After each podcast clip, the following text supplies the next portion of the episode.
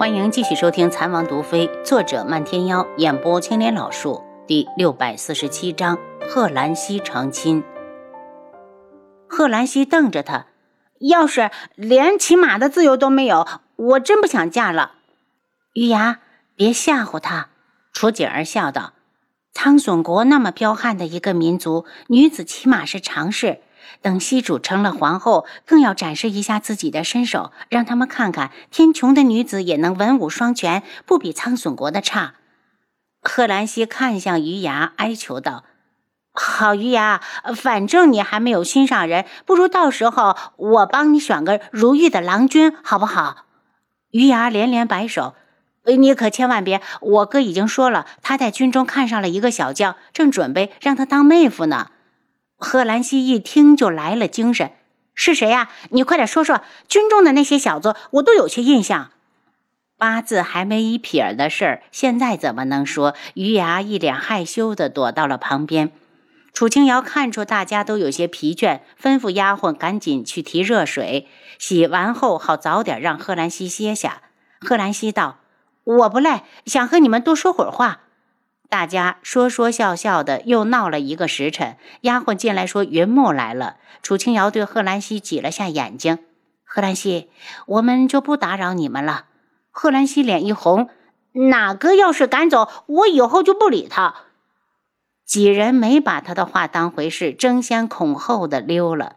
云木与楚清瑶擦肩而过时，他道：“大哥，你多安慰安慰贺兰溪，他好像很不安。”云木进屋，将贺兰溪坐在床边上，一看到他进来，就委屈的红了眼睛。希儿，你怎么了？云木快步的走到他的面前。云木，我想家了。贺兰溪宛如一个温柔似水的女子，一开口，眼泪就掉了下来。云木自责的让她靠到自己的怀中。希儿，你是后悔答应嫁给我了吗？我不准许。我答应你，以后的每一年都要带你回天穹看大将军，我也会把大将军当成自己的父亲来孝敬。你知道，我父皇母后早就不在了，你和大将军就是我在世上最亲近的人。他心疼的替他擦着眼泪，温柔的拥住他，就好像他是一件易碎的珍世稀宝。希儿，我发誓，我会一辈子对你一个人好。以后我是皇上，你是皇后，我们共同管理唐宋国，要看着他蒸蒸日上，越来越强大，要生下一堆的皇子公主，他们喊你母后，喊我父皇。贺兰溪眼中露出期待，嗔怪的道：“还没成亲就生皇子公主的，也不知道羞。我不管，反正我就要希儿给我生。”云木耍着无赖，倒把贺兰溪逗得满脸通红，忘了伤感。两人亲亲密密地说了一会儿话，云木恋恋不舍的道：“等过了下一座城，我就要先行一步回苍隼国了。希儿，我在两国交界的地方等你。”贺兰溪有些心慌：“为什么你要先走？”云木刮了下他的鼻尖儿。这是祖上传下来的规矩。和亲时，男方要站在自己的国土上，等着新娘子被送嫁的队伍送过来。贺兰溪点头，表示自己知道了。其实他心里暖暖的，幸福的想哭。他知道云木去京城接他，肯定是自作主张去的。这个傻子，他是皇上啊，也不怕被人笑话。那你还来？他带着鼻音。希儿，不来我不放心。云木看着他的眼睛，两人的距离越来越近。贺兰西羞赧的闭眼，在他吻上他的那一刻，明显感觉他在颤抖。他温柔的索取着属于他的芬芳，许久他才放开。贺兰西，要是再犹豫不决，我现在就让你成为我的人，让你这辈子都没机会后悔。他眼中带着霸道的颜彩，伸出手指挑起他的下巴，端详着他的容颜。这张脸，这个人，他这辈子都放不下了。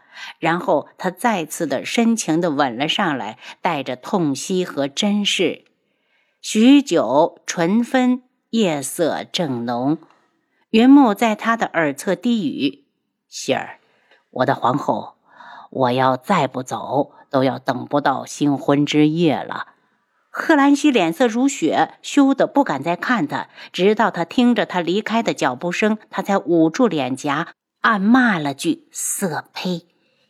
出了光明城，再往北走两座城，就出了天穹地界，进入苍隼国了。今天送嫁的队伍已经进到了倒数第二座城。皇上，我们今晚不走吗？极光过来提醒云木：“住一晚，明早和他们一起上路。”翌日的朝阳从东方升起时，送亲的队伍已经离开了客栈，继续往北行进。云木催马来见轩辕志，见楚清瑶也在，便道：“王爷、妹妹，朕就先走一步，在苍隼国等你们。”好，那我们三日后再见。这一路上，轩辕志也看出云木对贺兰溪的重视，让他心里很是宽慰。大哥，放心吧，我们会好好的保护郡主的。汝清瑶与他道别。三日后，送嫁队伍已经站到了天穹国与苍隼国的交界处。到了这里，贺兰西就要坐上迎亲的大红喜轿，预示着自此后他就是苍隼国的人了。双方队伍都静静地看着彼此，贺兰西有些紧张，低下的眸子里微微的泛起红色。这一次踏上苍隼国，他的身份已经变了。他不再是那个无拘无束的郡主，他会是他的皇后，他的女人。这种时候，对于他来说，既难过又带着期盼。云母，愿你此生永远不负贺兰溪。楚清瑶将车门打开，握住贺兰溪的手。贺兰溪，你不用紧张，我们都会跟着你去的。你只是不坐马车，改乘轿子而已。贺兰西缓缓抬头，脸上带着淡淡的浅笑，从容得体，神态高贵。楚清瑶拿出早就准备好的九凤朝阳盖头，挡住了众人的视线。楚清瑶，这段路你送我过去吧。接下来的每一步，他都要在云木的注视中一步步的向前走。他将来的荣辱与幸福，都与这个男人羁绊在了一起。希儿，我送你过去。轩辕志下马，来到马车前，只见他转过身子，微弯着腰。希儿，上来，我背你上轿。天穹的规矩，家中女儿出嫁时，如果家中有兄弟的，都要由兄弟背着送上花轿。贺兰西眼眶发酸，强忍心里的难过。志哥哥，谢谢你。他的声音很低，低到只有旁边的楚清瑶听得见。当轩辕志背着他踏上苍隼国的土地时，贺兰西不争气的哭了。这一刻，他才真正的理解了“故土难离”这四个字包含着怎样的含义。哪怕他以后的每一年都会回天穹，意义也不同了。他不再是天穹的郡主，她是苍隼国的皇后。贺兰西真想这段路再长些，再长些，仿佛这样他就不会那么难过。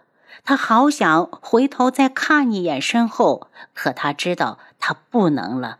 感觉到背上的人哭了，轩辕志放慢了步子。贺兰溪，你马上就是一人之下、万人之上的皇后了，再哭会给大将军丢脸的。贺兰溪的眼泪流得更凶，他伏在他背上，赤哥哥，请你替我照顾好我父亲。我会的。轩辕志看向前方的云木，云木正紧张地望着贺兰溪。见他过来了，他亲自的打开轿子，满脸欣喜，将贺兰溪送到轿子上。看着轿帘落下，云木提着的心终于落地。这边根本没人知道轩辕志的身份，都以为他只是一名寻常的侍卫。云木对他点头。极北见时辰到了，大声道：“起驾！”天穹的队伍跟在后面，两队合成一队，继续前行。十天后，终于抵达苍隼国皇城。刚好今天是早晨，也是礼部早就推算好的吉日。皇城内红毯铺地，红绸飘扬，国师带着百官等在城门口迎接他们的皇上。等队伍进了，立刻跪了一地。臣等恭迎皇上回城。云木眼中带着比拟众生的威仪，眼神如同刀般的扫过众臣，半晌才道：“平身。”到了宫中，楚清瑶和轩辕志看着云木亲自打开轿门，将贺兰溪抱下轿，又牵着他的手，一步一步走进大厅，看着他们拜堂成亲，去神庙祭拜天地。看着两人一同接受百姓的朝拜，他们在做这一切的时候，自始至终没有一个大臣敢发出一点异议的声音。此时，他们才想起云母说过，他已经扫平了所有障碍，看来是真的。这一番折腾下来，天色已晚，轩辕志和楚清瑶只好回到行宫休息。阿楚。你想在苍隼国留几日？好不容易回到了苍隼国，轩辕志料定他会去看看医馆。如果他没记错的话，追烟那小子已经被阿楚派到了这边。你盯着贺兰溪这边，我明天就去医馆看看。我也好久没来了，不看一眼不太放心。楚清瑶打了个哈欠。阿楚，沐浴之后再睡吧，能舒服一些。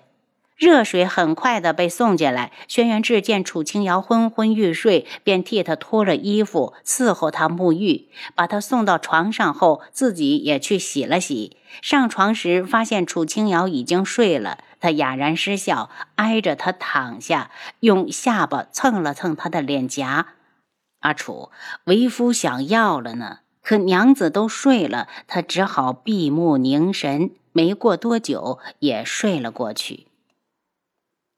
宫中，贺兰溪看着走过来的云木，紧张的手脚都不知道怎么做了。他只觉得自己的脸越来越烫，像被架在火上烤一般。